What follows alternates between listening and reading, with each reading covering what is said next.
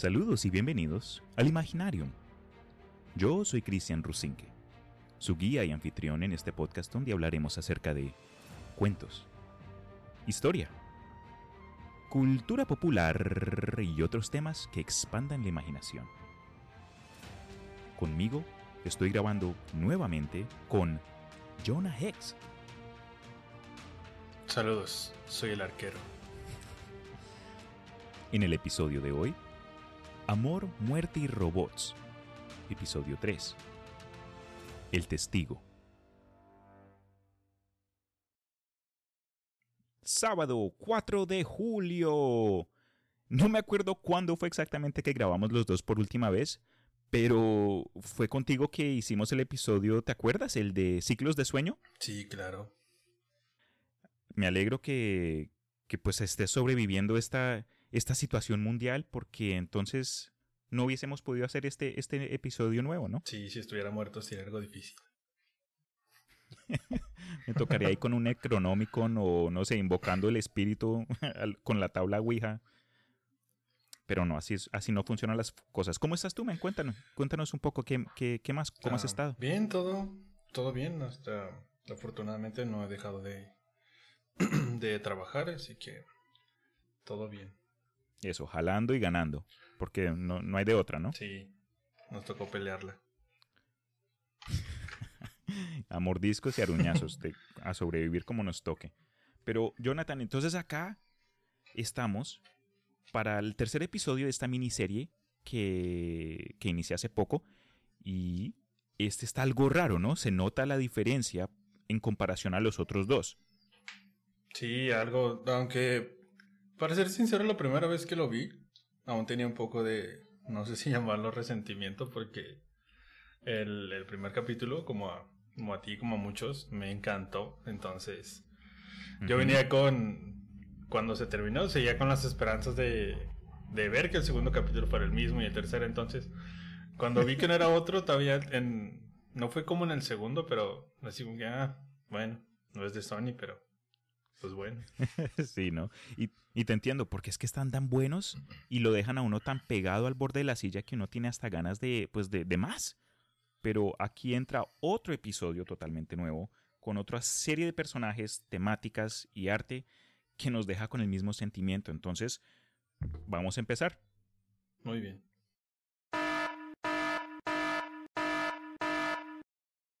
Anuncio y advertencia, algo que no he hecho antes, es este episodio va a tener spoilers. si no se han dado cuenta hasta este punto, entonces han sido advertidos y al mismo tiempo, este episodio, si no se lo han visto y quieren vérselo antes de escuchar el episodio que estoy a punto de grabar con Jonah, no es episodio de familia. Hay mucho contenido triple X en el sentido de, de cuerpos desnudos, entonces no recomiendo que tengan a menores de edad o, o, o gente que no sepa lidiar con el cuerpo humano de forma ahí abierta. Entonces, ojo, Bien. que era lo que te iba a decir, que había que ponerle explícito. como en los previos episodios de Amor, Muerte y Robots, el episodio 3 del Testigo tiene tres iconos distintos que pasan antes de que inicie la cosa. Y vamos a hablar de ellos más adelante, pero son un Oruboro, una máscara de BDSM y un ojo. Esos son los tres iconos para el episodio de hoy. Pero entonces, Oye, ¿qué es eso de BBSM? hablamos de eso más adelante. Ok. Pero muy buena pregunta para los que no sepan. El episodio en sí entra con una mujer siendo atacada por un hombre con gafas en una habitación. Pero poco después de iniciar se corta el episodio a otra mujer con un atuendo algo similar a la que estamos viendo en acción. Y ella se despierta, se le levanta de, de una cama y comienza a aplicarse maquillaje. El episodio corta nuevamente a esta, esta pelea entre un par de individuos, una mujer y un hombre, y corta nuevamente a la mujer que se está poniendo maquillaje, hasta que se escuchan disparos. Hay un tiroteo de lo que nosotros pensamos es esta, esta pelea entre estos dos otros personajes, y la mujer que se está poniendo maquillaje se da cuenta y lo que hace es se asoma a la ventana de la habitación en la que está y abre a ver qué está pasando. El episodio corta nuevamente a un hombre, el que estaba peleando con la mujer, y está sudando, tiene como que sangre encima, eh, se ve agotado honestamente, y escucha una ventana cerrándose. Y el hombre se asombra a la ventana de la habitación en la que está y se da cuenta que en otro edificio hay una mujer que lo está mirando a él. Pero la cámara demuestra en su, rostro una confusión y vemos que él ve a la mujer que acaba de matar y se da cuenta que la mujer del otro edificio y esta que está muerta tienen la misma cara. Él trata de mirar a la mujer del otro edificio como que es, no, sé cómo más decirlo, sino con confusión, pero ella reaccionando al, hecho que acaba de presenciar un, un, asesinato, básicamente, sale corriendo del edificio y el hombre que está como que todavía en esa habitación alta del otro, del, del otro departamento la ve saliendo y va y la persigue. La testiga toma un taxi y llama a una línea de emergencias como haríamos nosotros, como haría cualquier persona, para, informarles y dejarle a alguien saber que acaba de presenciar la muerte de una persona.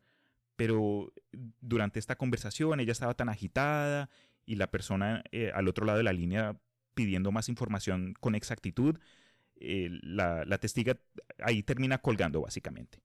Dice, manden a alguien, por favor, y ya, y cuelga. Pero después hace otra llamada a un tal Vladimir que no contesta y la, y, la llamada llega, total, eh, llega directo a un buzón de correo. Y, y durante todo esto, vemos que el taxi donde está esta mujer para al frente de una luz roja, pero al lado del taxi para otro, otro taxi, y ahí está el hombre con gafas que ha estado siguiéndola, pero la está mirando pudo haber salido a abrir, la puerta y, no sé, sacarla de donde estaba ella, pero solo la está mirando, lo cual es algo raro. Estuvo creepy eso. sí, señor, muy creepy. Oye, una cosita. Dime. Eh, aunque sea femenino, se dice testigo. Ok, el testigo es para todos. Sí, creo que también ah. por eso el capítulo se llama así. Entonces, mientras que vemos a la testigo en el taxi, en dirección a, a, donde todavía no sabemos, pero podemos ver como que un poco más de la estructura y los edificios en la ciudad donde estén. Mi novia cuando nos vimos el episodio otra vez dijo que pensó que de pronto Japón, pero yo analizando las letras de las de, del, como de las señales de tráfico, para mí eso se vio algo como que coreano, pero obviamente en un estado futurístico porque la, clase de, tecnología no es que esté súper avanzada en comparación a la nuestra, pero vimos algo que, por ejemplo, habían eh, billboards o carteleras de como que de negocios de forma de proyección de luz en las, paredes de, de, otros edificios. El taxi para al frente de un edificio, la chica sale y entra y vemos una, clase de paredes ahí con graffiti, pintura y lo demás. Y ella sube unas escaleras y toca una puerta de donde sale una persona como que con tacones y un vestido de cuero bien pegado y uno, un, un, atuendo súper loco que con cachos, pero parecieron más como que orejas de conejo. Me dio mucha risa. Y esta persona le alega, oye, ¿dónde estabas? ¿Qué pasó? Estás tarde y ella ahí tratando de alegar y comienzan a discutir y ella dice, necesito ver a Vladimir. Y, el, y la persona que le abrió la puerta le menciona, oye, pero eh, te están esperando, te están esperando en, en, la pista de baile. Y ella, ok, ok, va, va, va, va. Y entra. Cuando ella entra, nos damos cuenta que el hombre con gafas eh, estaba ahí, estaba como que al otro lado de un par de escaleras donde ella acababa de subir. Y la persona con cacho, con cuernos, orejas, lo ve y le dice, ah, tú eres un miembro. Ah, no, entra, entra y, te mostraremos algo bien chévere. En inglés era, come get some pussy. Fue súper directo, eh, súper arrecho. El episodio tiene muchos elementos sexuales que no son solo ahí como que para efecto de choque. Más adelante voy a mencionar algo que creo yo que puede, puede ser parte de lo que, del mensaje del episodio Pero vemos entonces a la chica que acaba de entrar a este lugar, que nos damos cuenta es, es como un, un, bar, un bar adulto, ni siquiera un bar, es como... ¿Cómo lo describirías tú, Jonathan? Es como un strip club, ¿no? Algo así. Sí, sí, sí, exacto. Un... ¿Ha sido alguno de esos sitios de perdición? No contestes. Unos sitios de perdición, qué risa. Eh, pero sí, es eso. Y ella entra como una habitación con un montón de cámaras y se cambia, se quita la ropa, aunque honestamente nunca tuvo mucha ropa desde un principio. Y, se puso otra cosa. Mientras tanto, eh, el, el, guardapuertas, como se llame, el que tenía ese, ese atuendo con cacho, con eh, orejas, está guiando al hombre con gafas y podemos ver un poco más de la, eh, del interior de, de, este lugar, de este club. Y vemos como que una, un pasadizo con varios cuartos y en cada cuarto hay un montón de gente con estos atuendos de BDSM. En inglés es BDSM y como acabas de preguntar a principios del episodio, lo que es BDSM es una clase de como que de gusto sexual que en inglés es bondage, discipline, sadomasochism y otra cosa, no me acuerdo, pero es básicamente a la gente que le gusta el bondaje, eh, la disciplina. Y cuando uno dice masoquismo no se refiere necesariamente a actos de como que, ah, te estoy cortando, te estoy hiriendo, te estoy causando... Ahí se pueden, imagínense ustedes. Acto de sumisión. exacto, thank you. A eso se refiere. Creo que sí, sí. Bueno, al, momento de verlo va a quedar claro. va a quedar muy claro qué es lo que es. Sí. Entonces, este hombre con gafas, y se nota que está como que fuera de su elemento, ¿no? Porque él, después de lo que ocurrió al principio del episodio, tiene solo un abrigo, un par de pantalones, unos zapatos y una camiseta. Nada más, mientras que la, gente, los miembros de este club están de pie a cabeza con cuero negro bien tallado, máscaras que no sé de dónde están viendo, eh, esas cosas que se ponen en las bocas, como que es, muy chévere. Y, y, y, el guía, este hombre, esta persona con cuerno orejas, lo sienta ahí en un sofá bien bonito, aunque algo antiguo en comparación al estilo más moderno y underground de este club y sienta al hombre con gafas eh, en mitad de, dos, de, dos personas ahí en atuendo de correspondiente, ¿no? Después de que el hombre con gafas se sienta, eh, el guía que lo llevó ahí se sube como a un escenario, coge un micrófono y dice, ah, ok, miembros, por fin llegó la nueva, la siguiente bailarina, eh, y, como que bota el micrófono y el resto de las personas que están ahí dentro le ponen atención al escenario las luces bajan y entra lo que, vamos a, lo que nosotros sabemos es la persona que acabamos de, eh, seguir, la, chica. Y entra música ahí electro house, bien pesado. Ella comienza a bailar de forma bien sensual, se quita la ropa otra vez, aunque esta vez era menos de lo que se había puesto desde un principio, y tenía una máscara. Eh, en, esta, en esta parte es donde hay que tener cuidado si tienen a, pues, a menores de edad o lo que sea, porque ah, es, puro cuerpo, es, es, sí, es un striptease.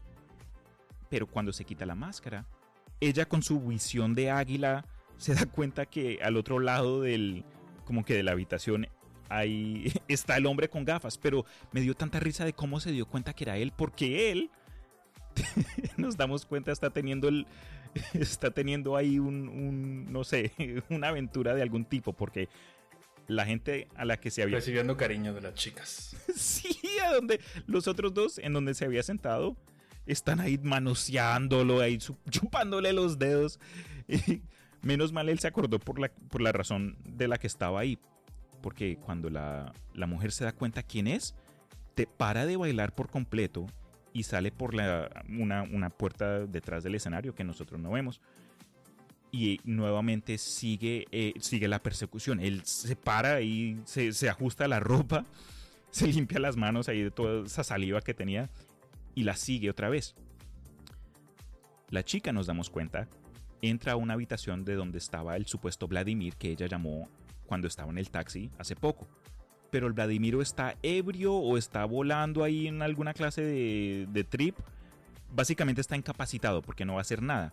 Y ella se da cuenta, como que lo mueve y dice, Vladimir, por favor, algo.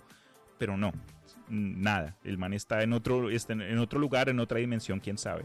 Pero ella comienza a buscar en, los cajones de esta habitación donde está este man y saca una pistola. Esto es algo importante y vamos a ver por qué más adelante. Apenas ella saque esta pistola y se lo mete como en su, en su bolso, sale de la habitación y ¿quién está ahí esperándola? Está el hombre con gafas, pero como que fue por coincidencia, no es que estaba ahí... No, para nada, es como que se encuentran de repente y es la primera vez que tienen contacto cara a cara, ¿verdad? Es la primera vez como que se pueden ver de forma sin, sin ventanas. Tan cerca.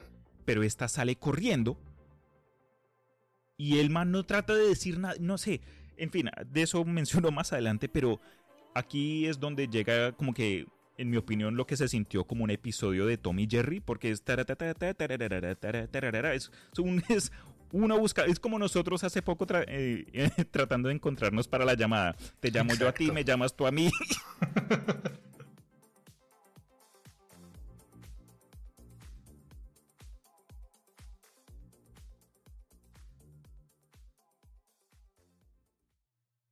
Sí, entonces salen corriendo de este edificio del club y por lo menos de la forma que fue, de, de, de la forma que, que, no la, que nos demostraron los sucesos, el edificio en sí fue algo como que laberíntico, eran pasadizos entrecruzantes, de pronto fue usado para efecto de, como este efecto de persecución que usan muchas otras series, y, y vemos que él está muy cerca, casi siempre está pisándole los tobillos y le está pidiendo, para, por favor.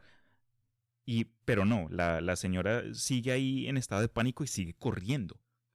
Ella a lo, sí, a lo, a, a lo caricatura termina botando cajas que están alrededor de la calle, el, el, man torpemente se tropieza y comienza como que a decir groserías como que, por favor, puta madre, espérame. Ah, bueno, ok. Luego, luego, ella abre, entra a un edificio y sube unas escaleras, elige una puerta cualquiera y entra, y por lo que vemos parece que le pone candado a la puerta. Y en esta parte del episodio es donde la cosa se pone bien tensa. La música eh, desaparece, no hay muchos efectos, y lo único que escuchamos es la respiración de los personajes que estamos, que estamos viendo. Ella con el oído a la puerta, ahí también obviamente cansada, y el hombre, vemos nosotros, entra al mismo edificio, sube las mismas escaleras, toca la misma puerta donde ella se había escondido, y abre, pero no sé si es con llaves o con qué. Sí, es con llave. Esa parte me dejó algo confundido, honestamente. Sí, abre con llave. Ok, ok. Abre, in, abre con llave, lo cual me, me hace pensar entonces ella cómo... En, en, fin, I'm getting ahead of myself, sorry. Entonces, él abre con llave y nuevamente están uno al frente del otro. Y él trata de decirle, ok, cálmate, cálmate. Pero ella, sabiendo lo que sabe y tras todo lo que ha ocurrido este día súper raro, no hace más sino sacar la pistola y se la apunta. Pero no dice nada. En fin, el hombre tratando de asegurarla, le dice, ok, cálmate, no te preocupes. Pero al mismo tiempo, mientras le dice eso, se le monta y trata de desarmarla. Bueno, en fin, la hipocresía. Exacto, eso es muy cierto. Pero aquí es donde llegamos a una escena de ataque muy similar al principio del episodio, donde escuchamos disparos aleatorios y gritos, pero esta vez escuchamos a un hombre gritar ¡No! Después tres disparos y ¡pum! La cámara luego demuestra a la chica sobre el cuerpo del hombre, ahora muerto, y la podemos ver como que en una posición muy similar al principio del episodio, donde el hombre estaba sudando, con sangre, agotado, pero la chica, después de haber matado a este hombre, escucha el cerrar de una ventana. Y ella como que voltea su mirada y se da cuenta que, por lo menos desde la ventana de la habitación de, del edificio donde ella entró y acaba de matar a este hombre, hay un hombre con gafas mirándola desde otro edificio. En confusión, histeria, adrenalina, ella mira el rostro de la persona que acaba de matar y se da cuenta que el hombre de la ventana y el hombre que está a sus pies tienen la misma cara. El episodio termina con ella mirando a la cámara y nosotros quedando con una impresión de que el episodio terminó como empezó. Fin. Pero ahí es que terminó el episodio 3, El Testigo, y gracias a Jonathan por eh, dejarme saber acerca de la terminología correcta. Pero, man, qué paseo, ¿no? Sí. Iba a decir que nosotros terminamos con la misma cara que la que termina ella. Tienes toda la razón.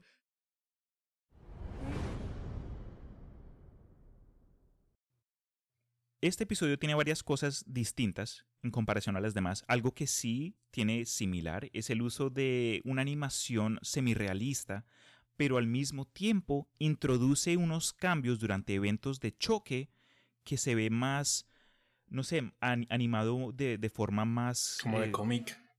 Sí, de cómic, como que con el capau, el boom, especialmente en las escenas donde se están peleando al principio del episodio y al final como que peleando por la pistola o cuando el hombre la sigue a ella durante, eh, durante esa sección de, persecución en las calles, cada vez que se golpeaban había un cambio bien, bien corto y, si parpadeas te lo pierdes. Pero me gustó, es como que una decisión artística que, en mi opinión, añadió a la experiencia en sí, en comparación a los otros que fueron un poco más directos, no cambiaron mucho en, el, en, en su sentido eh, de animación o el género de, animación, pero fue, creo que fue la primera vez que en la serie de Amor, Muerte y Robots vemos un, una mezcla tan fluida de, distintas artes. Sí, sí, le aporta bastante, se ven muy, muy interesantes los cambios. ¿Qué notaste tú? ¿Qué, ¿Hay algo que te, que te llamó la atención o algo que... Alguna... Uy, ¿por dónde empiezo? Bueno, pues tengo aquí varias, varias notas. También lo vi varias veces. Me lo vi también en inglés. No entiendo un carajo, pero también lo vi en inglés. Bueno, me gustaría primero, digo, hablar del, del director, decir quién fue el director y los actores. No vi mucho, pero sí, sí encontré un poco de información. El, el, el director es español, ¿verdad? Sí, es Alberto Mielgo. Oh, fancy. Sí, es que así lo escuché en todos los videos que vi, así que lo voy a decir igual. Dale. Ah, pues sí, es el. estuvo muy involucrado en. en Spider-Man, un nuevo universo. O no recuerdo cómo se llama esta última película de Miles Morales. Sí, muy buena. Eh, sí, y si te fijas, no estoy muy seguro si él diseñó todo el arte de, de la película de Spider-Man o estuvo muy enamorado porque si, si te das cuenta las, las imágenes o, bueno, el, el arte de, de El Testigo y el de Spider-Man es muy similar. Y me doy cuenta más de eso en, las escenas porque la película de Spider-Man eh, eh, Into the Spider-Verse fue, tuvo una, un, un, ¿cómo se dice? Fue desarrollada de tal forma que siguiera el formato como si alguien estuviera leyendo un cómic. pasa de panel a panel en lugar de sentirse más como que como una secuencia de cine, tiene muchas secuencias de intercambio, es de transición de paneles de cómics. Sí, ya no lo recordaba, pero sí, sí es cierto. Ah, bueno. Eh, Procede. Los, no os voy a mencionar los tres actores de, que, de las tres voces principales, como puede ser la mujer, el hombre con gafas y el anfitrión. El nada llamativo de los cuernitos. sí, los cuernocachos, lo que sea. Sí. Bueno, la actriz que hace a la mujer es Emily O'Brien. Y en español la de doblaje es Erika la, la Angarica, algo así. no encontré mucho de ella. Eh, sé que estuvo en la última película de A. Arnold. No sé si la hayas visto. no. La serie me la vi cuando era chico, pero no, no, me, vi, no me he visto las películas. Sí, yo, bueno, creo que lo... Bueno, hay más sobre la película, pero creo que lo más relevante es que por fin Helga se hace novia de Arnold o algo así. ¿What? Sí, o hay un beso, no sé, algo, algo ahí con ellos dos. Uf. Y el hombre es este. En inglés es Ben Sullivan y en español es Christian Strempler. Algo que seguro vas a recordar es que, bueno, no sé si hayas visto Vikingos. Me he visto creo que los primeros cuatro episodios de la primera temporada. Bueno, nomás te faltan cinco más. apenas, apenas. Sí. Bueno, él es Ragnar. El, el, oh, el principal. El actor principal de la serie. Sí. Bueno, el, el que hace de actor de doblaje. Ah, ok, ok, ok. Te El mismo que dobló al hombre con gafas es el mismo Es que el que dobla dobló a Ragnar. a- a Ragnar. Wow, súper. Y en- el anfitrión es un tipo asiático, cual le dificulta pronunciar un nombre, así que solo voy a decir el actor de doblaje, que es Gustavo Bocardo. Ok. Algo que, que noté, no sé si, si lo encontraste tú también, es que muchos de los actores, bueno, en inglés, supongo que en español también, este, repitieron, pues ya no es papel, pero volvieron a salir en otros episodios. Por ejemplo, el anfitrión sale en el episodio de Good Hunting. ¿Lo recuerdas? Es- Ok.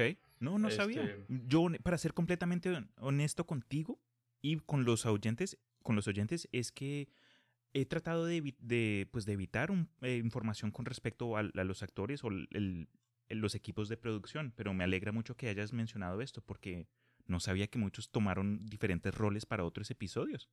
Sí, algunos, varios como este, digo, me sorprendió, no revisar, solo revisé de estos. Pero encontré un video como de 40 minutos en donde vienen todos los papeles y el anfitrión es el... Bueno, el, el personaje principal, el hombre obviamente de la de Good Hunting, ¿recuerdas? El, el tipo que hace cosas mecánicas. Bueno, el mismo anfitrión hace como tres papeles en ese capítulo también. What? Eso, eso de ser actor de voz, hermano, honestamente para mí es un sueño, pero cuando me cuando trato de, de- o me encuentro con personajes o con actores, mejor dicho, que han estado en este negocio por años y pueden actuar una escena animada con una sola persona que cambia su voz para distintos personajes, man, eso me hace sentir como como nada. Entonces yo digo, hermano, no soy nadie, necesito, necesito reenfocarme en mi vida. De pronto me vuelvo un abogado, puta, no sé qué más hacer. Pero es, es, es bien impresionante. Sí, a mí también me, me gustó bastante eso. Bueno, hablando del anfitrión de este episodio, ¿sabes a quién me recordó? ¿De quién? A- al personaje de Chris Tucker de la película El Quinto Elemento con Bruce Willis. Ah, Sí, sí, sí. ¿Te has visto El Quinto Elemento? Sí, hace mucho, es pero como sí. que es esta persona con una personalidad que se le nota por, ah, por metros y es bien... Algo que, que, se, que se me hace raro es que muchos dicen que en, ese, en esa película del quinto elemento, con el personaje de Chris Tucker, él estaba... ¿Estaba qué? Estaba haciendo predicciones en el futuro, porque si... No, bueno, te comento. Él, en el, el Chris Tucker en esta película, estaba filmando una clase de documental propio, como una miniserie de, de MTV acerca del mismo, entonces siempre tenía cámaras detrás de él y, y él fue, el, y él usaba como que un selfie stick o algo así. Él predijo el uso de, de selfie sticks y de, de, estos, de estos youtubers que no hacen más sino hablar de acerca de sí mismos ahí como que en un ángulo. Y, y y es muy raro ver películas de esa clase hoy día y como que tratar de comparar los estados tecnológicos. En fin, no estamos acá para hablar del quinto elemento, pero me dio mucha gracia esa, no, e- e- ese personaje que vimos en la peli y en el episodio del testigo, porque tiene mucha personalidad y tiene como que está este aire sensual, pero es, en fin, es muy chévere. ¿Sabes? ¿Sabes quién lo hubiera hecho ¿Quién? mucho mejor? ¿Has visto este como docuserie de Netflix de The Last Dance? No, no, no. ¿Quién? ¿Qui- Es este bueno, esta de Last Dance es la historia de no sé un carajo de básquetbol, pero me he visto varios episodios de esa de esa serie de Michael Jordan y el equipo de los Bulls de no recuerdo qué año a qué año. Ok. Bueno, hay un uno de estos jugadores, será muy excéntrico también, es Dennis Rodman, que también en- estuvo involucrado en esto de la actuación. No sé qué tantas películas hizo o cuánto, en cuántas apareció, pero creo que quedaría perfecto. Algo de lo que me doy cuenta con el episodio es que el, apenas se introdujo la pistola el, como que, el riesgo de lo que, no sé, la cosa se puso más seria. ¿Tú piensas tú que si no hubiesen encontrado una pistola, el episodio hubiese terminado de la misma forma? ¿O sí crees que hubiese terminado de la misma forma? Pues quizá. Te digo, no. Cuando encontraron la pistola, la verdad, yo no pensé que fuera a acabar de la misma forma. Okay. Creo que no, no sé si alguien lo habrá notado de que. O se imaginó que iba a acabar igual. Yo por lo menos no. Honestamente, el episodio de principio a fin fue, fue curioso y no, no hubiese forma de que yo hubiese podido predecir lo que, lo que pasó, pero me di cuenta que apenas se introdujo la pistola, cualquier oportunidad de poder hablar, de conversar, es decir, que los personajes pudieran decir, oye, alto, que el hombre por lo menos se sentara y decir, uff, no sabes qué, qué ha estado pasando, déjame, hablo contigo. Hubieron tantas oportunidades para que pudieran entrar en diálogo, pero nos damos cuenta que ese en sí no era, no era el propósito del episodio. En mi opinión, el, estos dos estaban destinados a seguir adelante con lo que ocurrió. Y veremos más por qué eh, en, unos, en unos momentos, pero hubieron tantas ocasiones donde yo como, como audiencia mm, le estaba gritando al televisor, como que, no, qué frustración, man. Y yo que soy una persona que, pues que trato de, no de evitar conflicto, pero para mí es más fácil hablar acerca de la causa que esté creando frustración o, o, o conflicto, lo que sea, que, que, entrar ahí, ¿sabes? Ah, fuck, a, a la mierda, vente a ver. Abrazos, no balazos, dicen muchos por ahí. Eso, eso. pero entonces me, me, sentí bien frustrado en ese sentido, ¿sabes? Para mí fue como que yo tratando de decir, pero dile, ¿qué está pasando? Tratando de analizar lo, el, los pensamientos de cada uno pero en el momento, con la adrenalina, con todo lo que pasó de principio a fin, no se me hace imposible, porque en el mundo que vivimos nosotros ocurren cosas de este tipo muy a menudo, donde con, una sol con, con solo poder hablar se hubiese solucionado o se hubiese evitado algo o igual o peor. Pues sí. Antes de que otra cosa suceda, quiero decirte algunas cosas que no te y hacerte algunas, algunas preguntas antes de que entremos más en el significado y de todas esas oh, cosas. porfa, dale, dale. Um, bueno, lo primero. ¿Tú crees que en la primera muerte hubo una persecución previa? Sí. Bueno, entonces... Diría que sí, aunque no, no necesariamente la misma, pero sí. Entonces, si es así, yo diría que en, a partir de ese punto, vamos a suponer okay. que es el comienzo. El hombre mató a la mujer dos veces. Ajá. ¿Por qué? Porque el testigo muere, ¿no? Entonces, si la mujer está muerta, debió ser testigo. Exacto. Lo que me conlleva a pensar de que la asesinó dos veces antes de que ella lo asesinara a él. ¿O crees? Sí. O sea, en un, en un principio alguno de los dos se tuvo que matar dos veces, creo yo. Ok, creo que te capto. Ok. Huh. ¿Qué más? Cuando la chica regresa al cuerpo, al cuerpo. Cuando la chica regresa al edificio luego de la persecución, um, ¿dónde está el otro cuerpo? Ok. Eso Porque es un, eso es un buen punto. Es la misma habitación. ¿Es la misma habitación? Yo diría que sí. Porque, que no. otra vez. ¿Crees que sea otra? Sí, y pero continúa, yo continúa.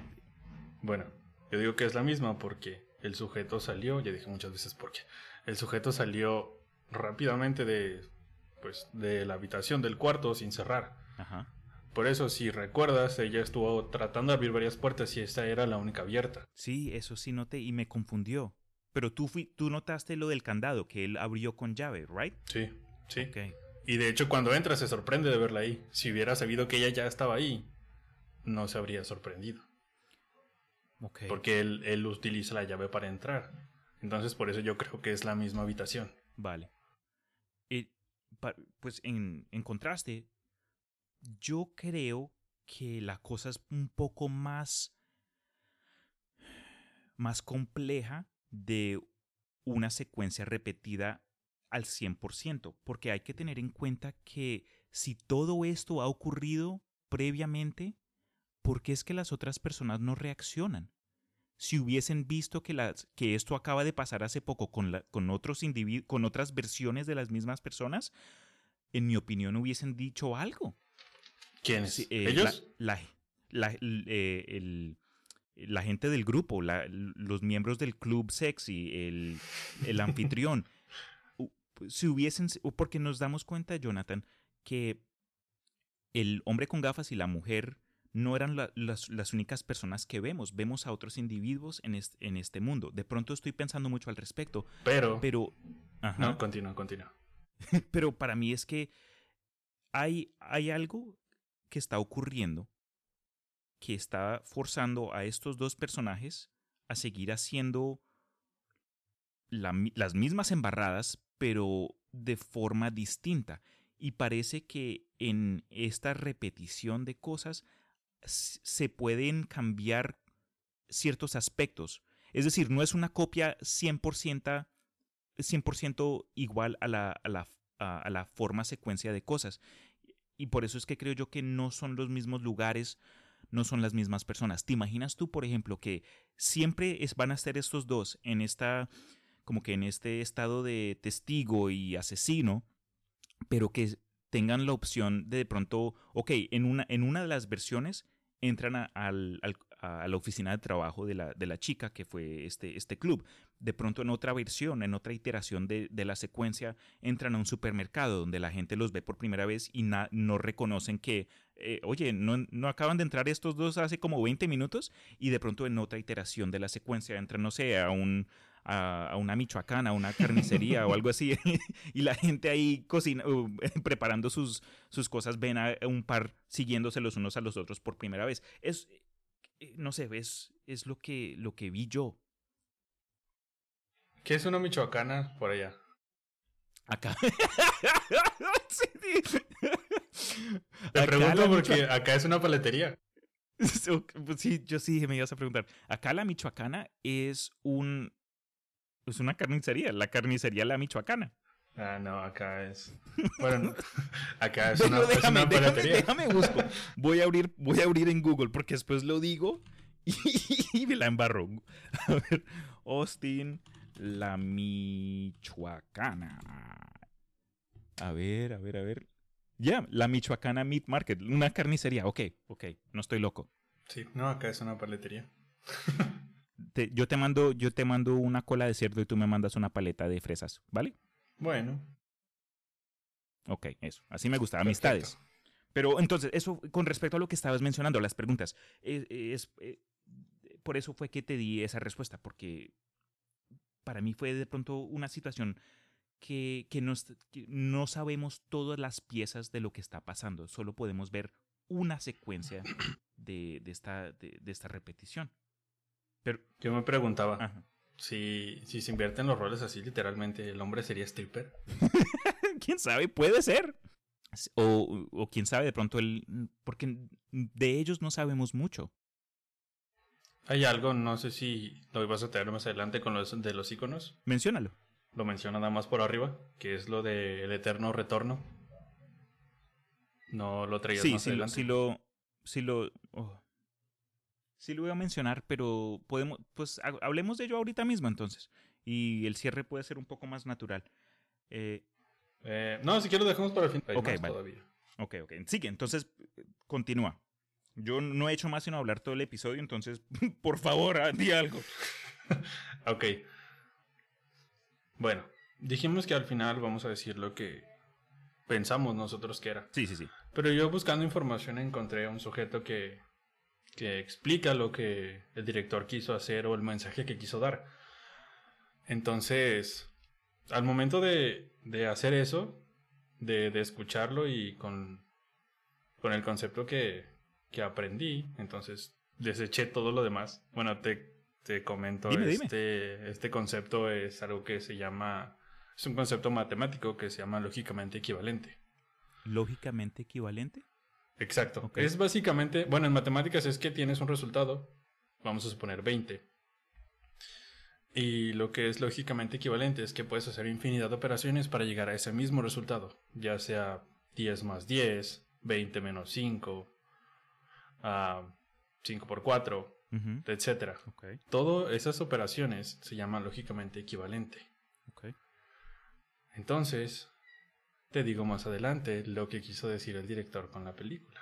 Perdón, con el episodio. Uf, secretos. Sí. Ok, ok. Pero viene, viene encaminado con lo siguiente. O sea, parece ser una ciudad enorme. ¿No? Sí, sea Se donde ven sea. muchos edificios, Ajá, estoy de acuerdo. pero las calles están vacías. En el único lugar donde vemos gente es en este club sexy, ¿cómo lo llamas? Sí, en el, en el, el Club Secretos, donde nadie sabe quién es por fuera, pero todos nos conocemos por dentro.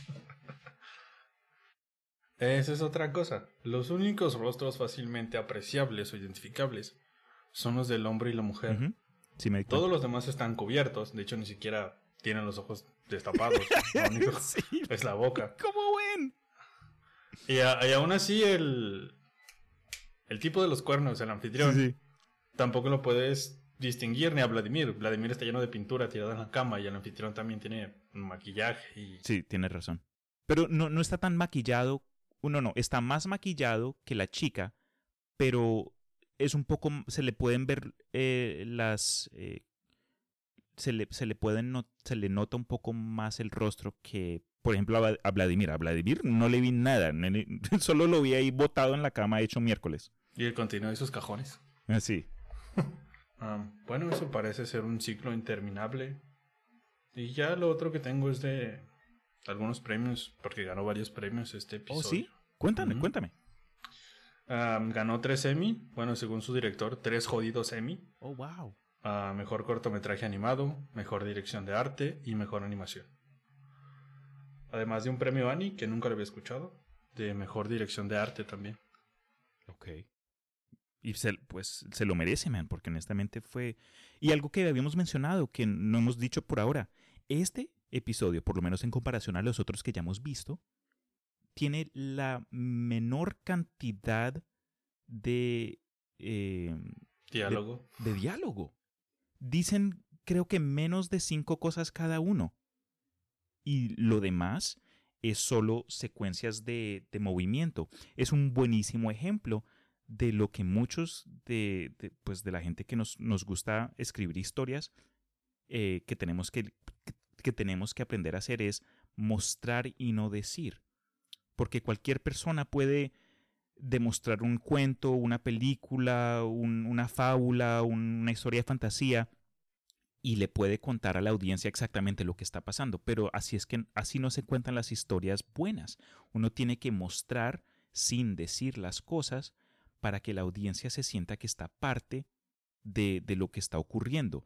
Al contrario, si alguien la embarra y termina diciendo más que mostrando, es como que alguien le está tomando de la mano, explicándole todo. Eh, imagínense en una de las peores películas que se han visto donde todo lo que ocurre hay un narrador que te embute 20 años de contenido en, en los oídos y se siente más como lectura. Esa es la diferencia. Y en mi opinión, este, este episodio se, se ganó ese, ese, ese Annie por buena razón. Sí, perfectamente lo podrás ver sin sonido. Así lo vi yo para concentrarme en algunos detalles. Y sí, no, no hubo ninguna diferencia. No necesitas. Así nadie hablara, entenderías o sabrías de, de qué va o cuál podría ser el mensaje.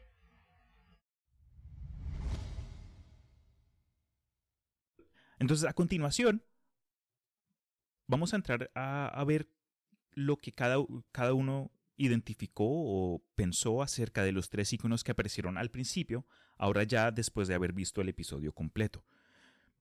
Entonces, si, si recuerdan, para el episodio del testigo, los iconos fueron un oruboro, una máscara de BDSM y un ojo. Jonah, ¿qué crees tú fue el significado de estas cosas? Bueno, pues para empezar, lo que mencionaste, el. ¿Cómo dijiste, Uroboro? Ajá, Uroboro. Supongo que ese es el significado de eso del eterno retorno, ¿no? La serpiente que se muerde la cola. Que, bueno, pues ya lo. Supongo que ya dirás tú el significado. Ambos tenemos, supongo, el mismo. Sí, ahí lo hemos visto y hemos platicado. Lo, sí, lo que quería mencionar es que yo al principio no identifiqué esa máscara como una máscara. ¿Oh, no? Yo pensé que era un cráneo. No sé por qué. Lo vi como un cráneo. Y la mandíbula era como que este, parece un corazón. Entonces, no sé, no encontré algo que me dijera, bueno, todos decían que era una máscara, pero a mí me dio esa impresión más con lo que dijo el director, entonces ya me fui más por ese lado. Yo pensé que era un cráneo y la mandíbula era como que un corazón, entonces, no sé, muerte y amor juntos. ¿Y el otro punto? Y pues creo que eso es muy claro, ¿no? Es un ojo que se mueve, los ojos ven cosas. Ok. ¿Y qué opinas? ¿Qué, qué, qué, es, qué le sacaste a, los iconos después de haber visto el episodio? Como que ahora que puedes analizar un poco, eh, ¿encuentras un significado un poco más, mm, más escondido o algo así? Mira, primero dímelo tú y luego yo te digo lo del... digo, cuando, porque cuando me topé con esto del director ya dije, joder, es cierto, ya no pensé en cualquier otra cosa. Entonces, después de haberme el episodio y revisado un poco cosas acerca de la iconografía de la que vimos, obviamente el uroboro es un icono que se ha usado en la historia y en conceptos semicientíficos como la alquimia, que representa al eterno retorno, es decir, eh, la infinidad de secuencias que muchos tratamos de evitar cuando en realidad todo está conectado. Es, es algo, es un concepto que puede ser algo difícil de entender o aún más difícil de, de aceptar, dado la forma que muchos vivimos la vida.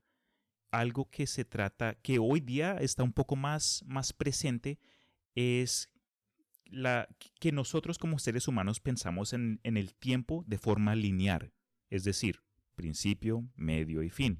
Y de la misma forma, tenemos, eh, hemos reflejado nuestro entretenimiento. Cuando viene a películas, hay principio, medio y fin. Eh, la trayectoria de un cuento, principio, medio y fin. Una canción, eh, toda clase de cosas. Para nosotros, si algo no tiene un principio o un medio o un fin, es semi imposible entenderlo.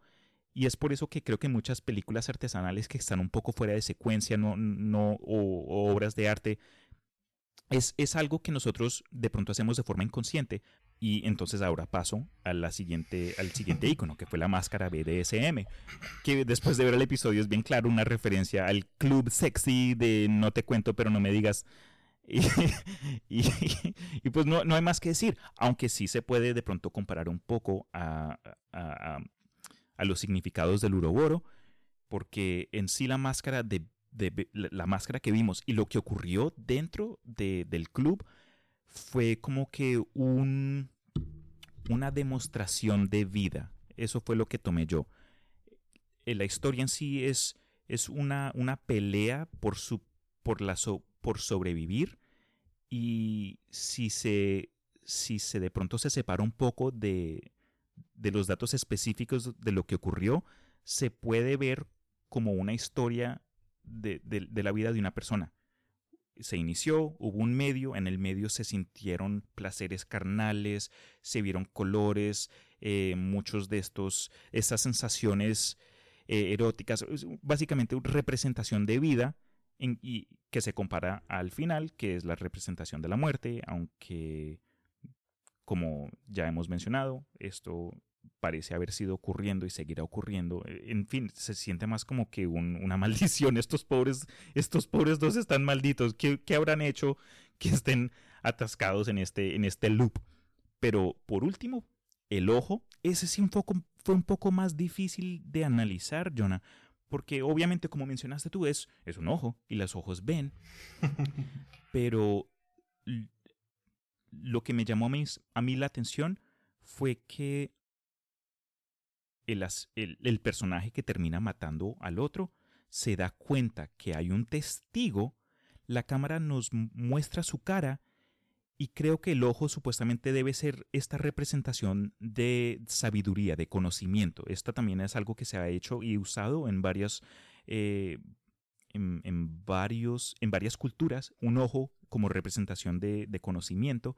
Y en este episodio creo que de pronto se refiere al hecho de que después de haber cometido este acto de violencia y de asesinato, se dan cuenta se dan cuenta de algo, del que no estamos seguros, pero hay una razón por la cual los eh, siguen a los demás. Es decir, después de que muere uno, nos, eh, esa persona se da cuenta que hay alguien que presenció lo, sucedido y es, el ojo puede ser en sí de pronto eh, un, un, icono de, de despertar, como que, ojo, oh, bebé, ¿qué está pasando? ¿Cómo así? ¿Estás ahí? ¿Estás acá? Espera, espera, pero déjame hablar contigo. No, no estoy diciendo que lo tomaron o trataron de seguir o no estoy tratando de decir de que se que, que hubiese sido una mejor una fuck no puedo ni hablar no estoy diciendo que no hubiese habido una mejor forma de de, de, de pronto hablar porque como dije antes con una conversación con un, con estos dos sentándose de pronto en una mesa y hablando eso de pronto se hubiese solucionado pero Sí, pero está difícil, ¿no? Digo. Sí, está muy difícil, man. El, este episodio es bien humano en ese sentido, de que, fuck, la vamos a seguir embarrando y vamos a seguir, no sé, hermano, ahora me está dando una depre. Cerremos aquí. No, mentira, mentira. Pero e- eso fue lo que... sí, ahora yo. viendo esto, el ciclo sin fin del Rey León ya no parece tan, tan lindo. Pero ok, me- ahora me, me dejaste acá con curiosidad. Cuéntame, ¿cuál fue tu interpretación de los iconos? Bueno, pues lo de... eh, ¿Cuál era el de la serpiente? Sí, esa cosa. ¿El retorno qué? El retorno perpetuo, el, ¿cómo se llama? El, el Uroboro.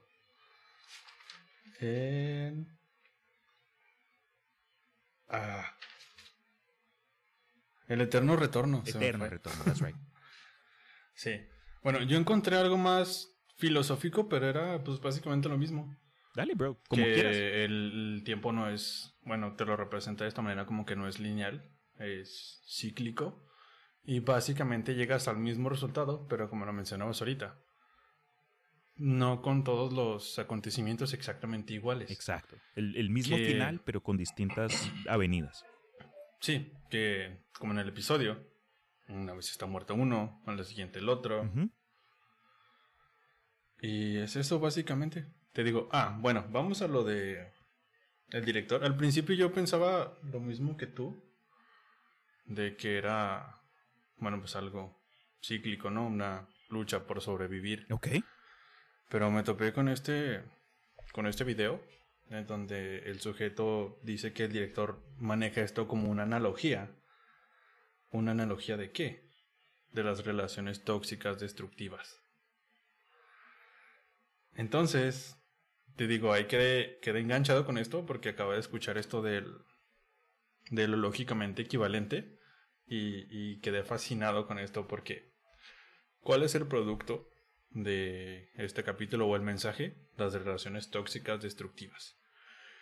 Y puedes hablar de ello tal cual es, ¿no? No sé, dar detalles, definiciones.